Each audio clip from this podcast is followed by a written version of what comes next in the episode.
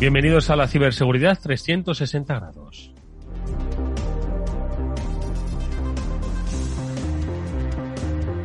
en el que hoy además vamos a poder conocer cuáles son las diferentes plataformas, herramientas, métodos, sistemas para aumentar nuestro conocimiento y cultura de ciberseguridad. Hoy nos vamos a centrar en un nombre que ya hemos conocido, por otro lado, Atenea. Atenea es una plataforma en la que desde CCN CERT, desde el Centro Criptológico Nacional, se invita a toda la comunidad que tenga interés, inquietud, relación con el mundo ciber a profundizar en su conocimiento e ir conociendo cuáles son los retos que pues esa ciberseguridad cada vez más eh, cambiante nos va poniendo sobre el camino. Y de ello vamos a hablar con uno de los responsables de CCN sobre pues eh, no solo Atenea, sobre por supuesto el módulo Atenea, esta cita ineludible que las jornadas STIC las que faltan, ojo, 21 días, eh, es una, como digo, una cita de referencia para el sector, pues vamos a hablar también de las ciberamenazas y los ciberincidentes y de cómo se genera conocimiento a ese respecto. Hoy saludamos al responsable de equipo de respuesta a incidentes de CCN CERT, es Álvaro, nos acompaña. Álvaro, ¿qué tal? Buenas tardes, bienvenido. No te escuchamos, Álvaro.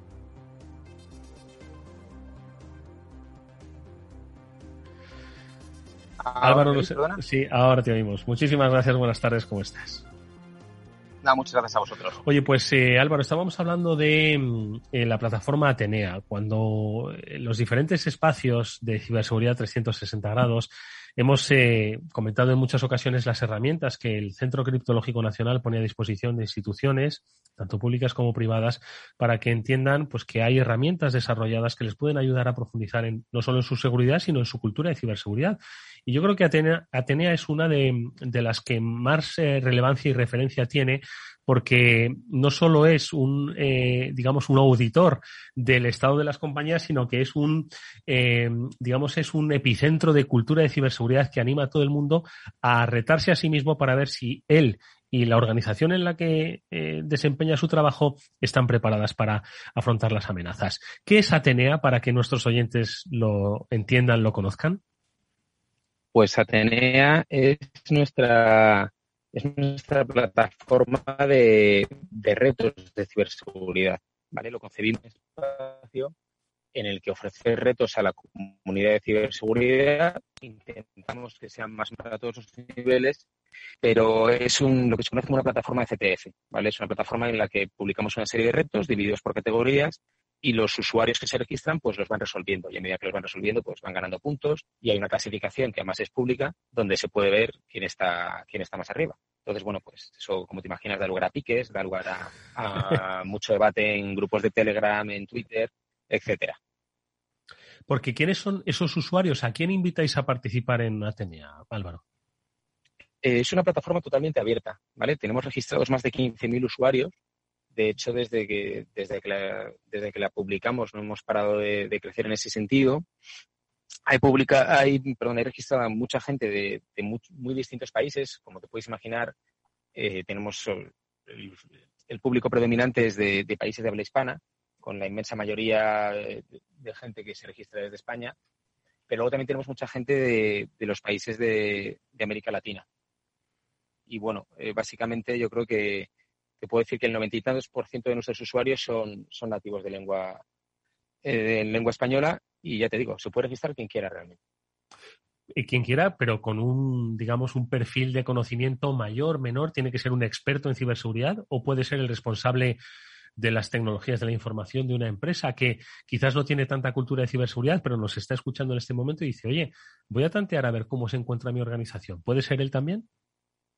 Sí, sí, por supuesto, porque de hecho es una cosa que nos dimos cuenta al, poco de lanzar la plataforma, nos dimos cuenta que aunque tenemos una categoría, tenemos varias categorías publicadas y una de ellas es la categoría de, retos básicos, nos dimos cuenta que incluso esos retos básicos para algunas personas eh, contienen conceptos que, se les escapan. Entonces, es cierto que lo llamamos retos básicos, pero hay que tener una base mínima. Y a raíz de eso, nos, como te decía, nos dimos cuenta y sacamos eh, Atenea Escuela. Atenea Escuela contiene otra serie de retos eh, que tienen eh, pues un poquito de información previa sobre los conceptos que se van a manejar y están pensados para esa gente que igual a nivel técnico no está tan metida en cosas como pueda ser temas de forense o de ingeniería inversa o de, o de hacking web y para empezar por Atenea Escuela y ya luego dar el salto a los retos de la plataforma Atenea en sí.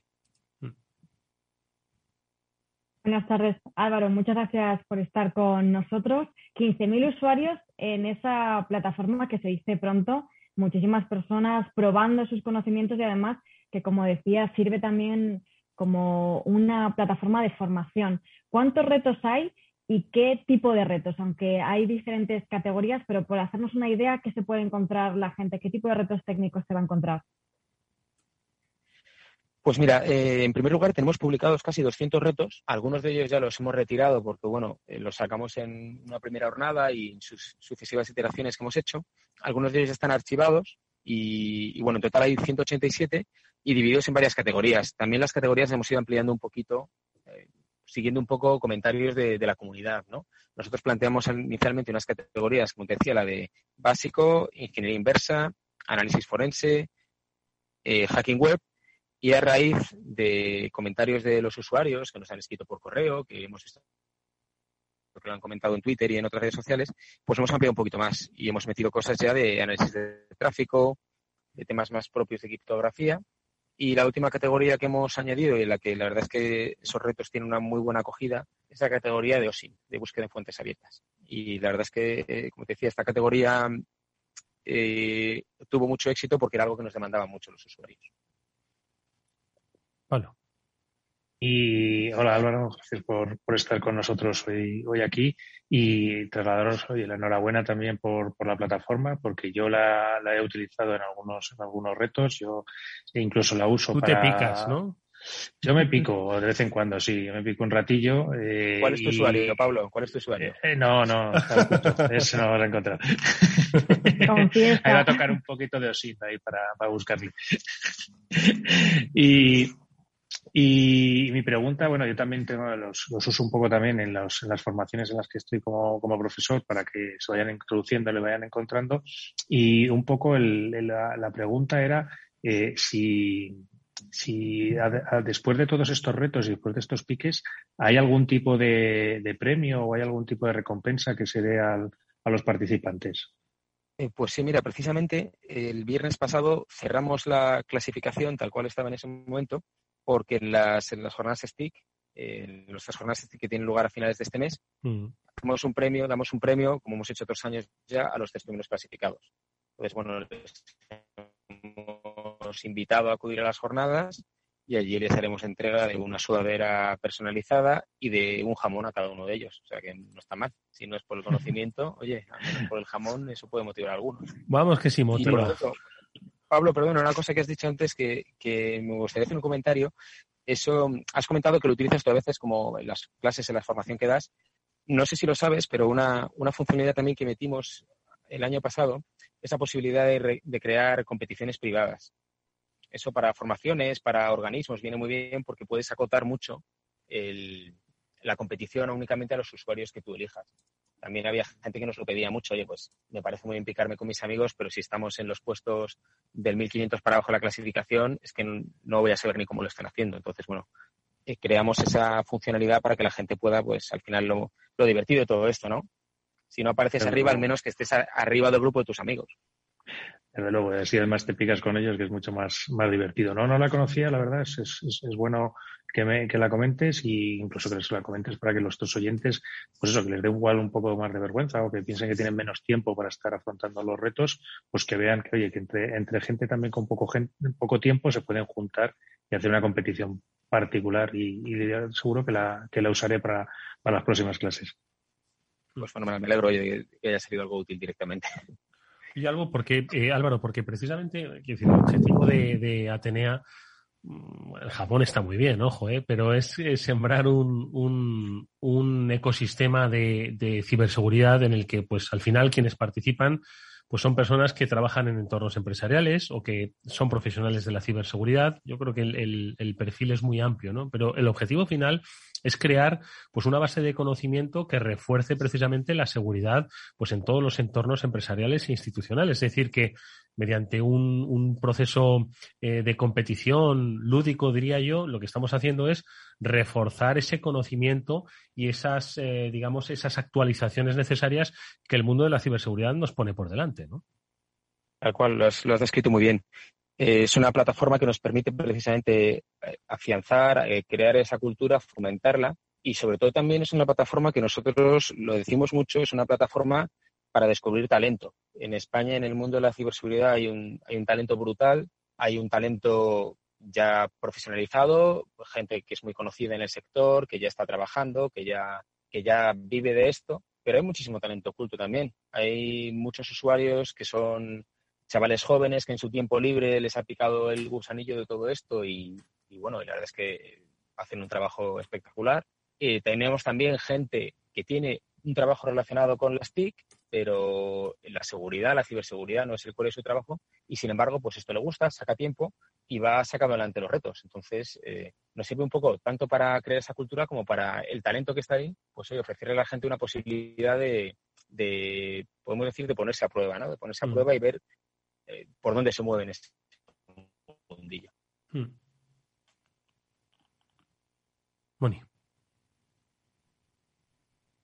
Pues eh, Álvaro, si te parece por comentar también, porque has explicado muy bien que estos retos tienen, digamos, ese, ese punto, eh, ese culmen en las jornadas de STIC con la competición final en la que ya se terminan de picar por esos premios los primeros, los que están primeros clasificados. ¿Qué más vamos a encontrar en ese módulo Atenea en las jornadas de STIC, que siempre están enfocadas a talleres y a charlas más técnicas, además de esta competición? Pues eh, tenemos, como decías, eh, lo que hemos llamado la Hacker Room los últimos años, en la que ahí ya esto está al margen de, los retos publicados actualmente en Atenea. Es un reto que se hace un poco en directo, ¿no? Va a haber alguien allí resolviéndolo en directo y luego los participantes que se registren van a poder durante dos horas van a poder intentar, eh, hemos montado un entorno de una red corporativa, pues van a intentar, tienen que comprometer la red y, pues bueno, llegar a ciertos, eh, a ciertos lugares de la red, acceder a determinada información y en base al hasta dónde lleguen, pues cuando se acaben las dos horas tendremos una clasificación y eso es también tendrá una entrega de premios de, de la Hacker Room, ¿vale? Y luego además no está relacionado con las jornadas en sí, pero a finales de esta semana vamos a publicar un reto que, bueno, es un reto que requiere varias categorías. También hay gente que, que a veces nos, nos, pide un poco eso, ¿no? algo que mezcle un poco todo. Bueno, pues vamos a publicar un reto a partir de una información, como siempre, que se facilita. Van a tener que, van a tener que llegar a obtener la, bandera, la flag. Y el premio final, yo creo que a mucha gente le va a interesar porque el premio final es una PlayStation 5. Mm. que es difícil de conseguir, ¿eh? Ojo, difícil de conseguir. pues el, reto está a la altura. Es decir, el reto es difícil. Entonces, bueno, va a requerir de utilizar varias de las categorías que ya están publicadas en Atenea y combinando todas ellas, pues como siempre, con esa pequeña vuelta de tuerca que le damos a veces, pues eh, tienen ese premio final ahí bastante goloso. Bueno, pues decíamos que mm, lo que se desarrolla tanto en, eh, la plataforma Atenea como en eh, las diferentes competiciones o en los propios talleres que vamos a poder disfrutar en las jornadas STIC genera un conocimiento que se va almacenando. Se va almacenando de, por experiencia, eh, por eh, incidentes y, bueno, pues por un, sinfín de episodios relacionados con la ciberseguridad a la que, como decimos, pues hay que dotar de eh, conocimiento e inteligencia para prevenir futuros ataques.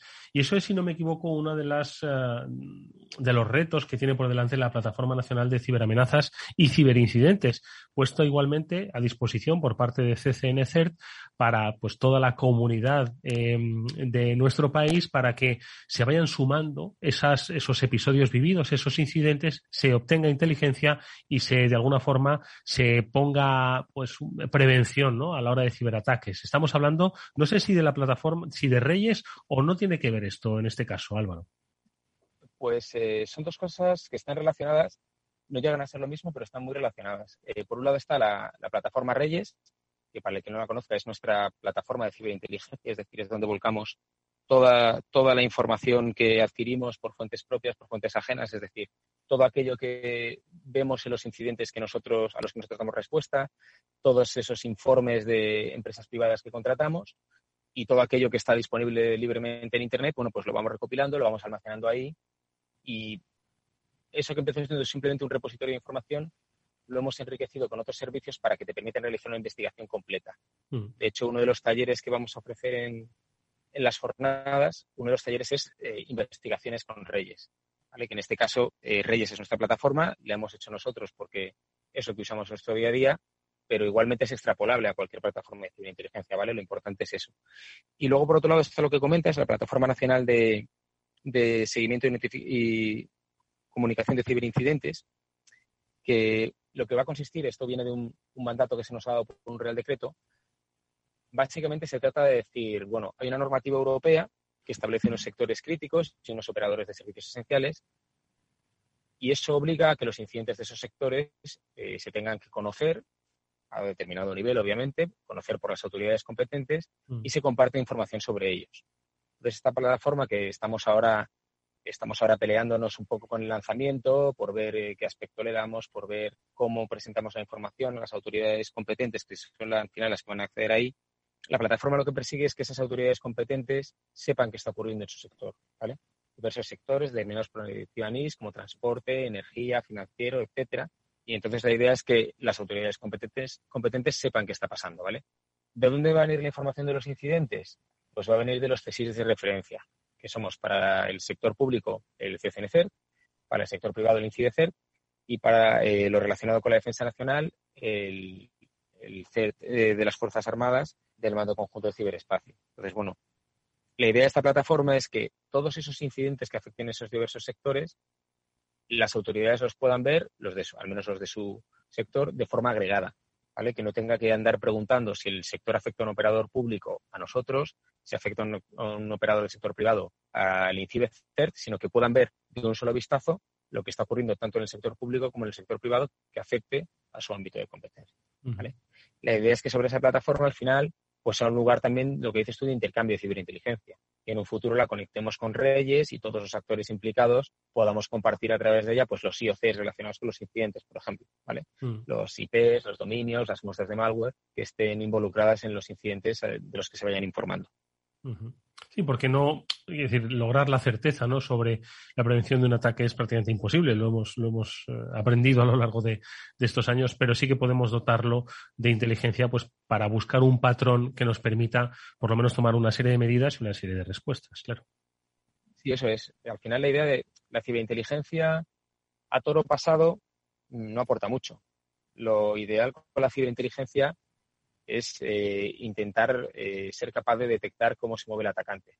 Los atacantes al final, no nos engañemos, suelen tener más recursos y nos llevan un poquito la delantera, pues hay que intentar tener al menos la capacidad de detectar aquellas cosas que se salen de lo normal. Entonces, para ello hay que conocer cómo se mueven, qué técnicas utilizan, eh, qué objetivos persiguen y en base a eso, pues desplegar capacidades de monitorización que nos permitan conocer qué pasa en nuestra red y detectar esas cosas que salen de normal, esas anomalías, y si es necesario, pues proseguir con la investigación y, declarar o no un incidente.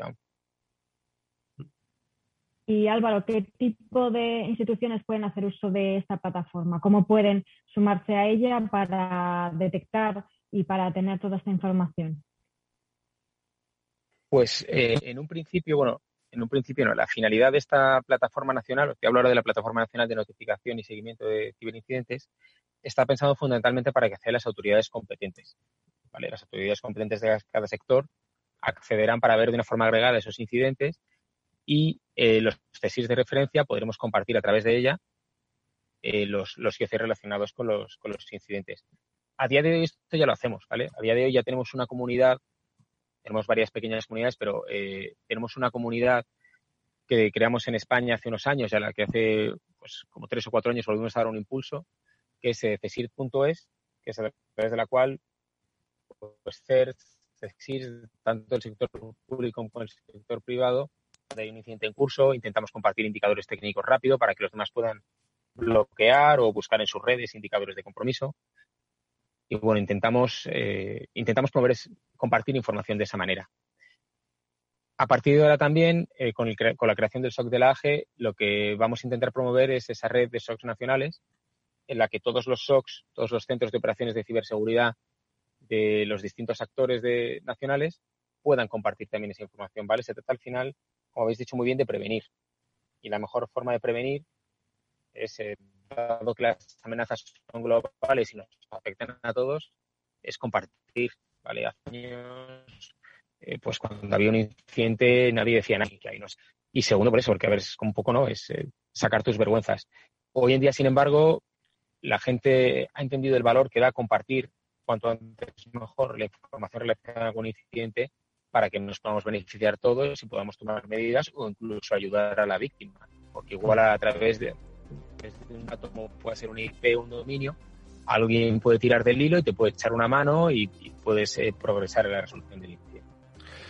Bueno, pues hoy en nuestro espacio Ciberseguridad 360 grados ha estado uno de los responsables de equipo de respuesta a incidentes de CCN CERT, Álvaro, que nos ha hablado de la plataforma TENEA y también de esa plataforma nacional de seguimiento y comunicación de ciberincidentes muy útil a escala nacional porque al final las industrias, no solo básicas, sino de todos los sectores, van a ver, bueno, pues cómo se están moviendo las ciberamenazas en su, en su terreno. Eh, aspectos todos que estoy seguro se van a comentar en profundidad el próximo día 29, 30, 1, 2 y 3, especialmente 30, 1, 2 y 3 en esas jornadas STIC, decimoquinta edición, para la que ya solo faltan 21 días. Hoy nos las ha acercado un poquito más nuestro invitado Álvaro, al que le agradecemos mucho que haya estado en esta Ciberseguridad 360. Mucha suerte, nos veremos por las jornadas, Álvaro, hasta muy pronto. Muchísimas gracias a vosotros, ha sido un, placer poder estar cerrando con vosotros un rato. Nos vemos en las jornadas. Un abrazo. Allí nos veremos, adiós. Hasta luego.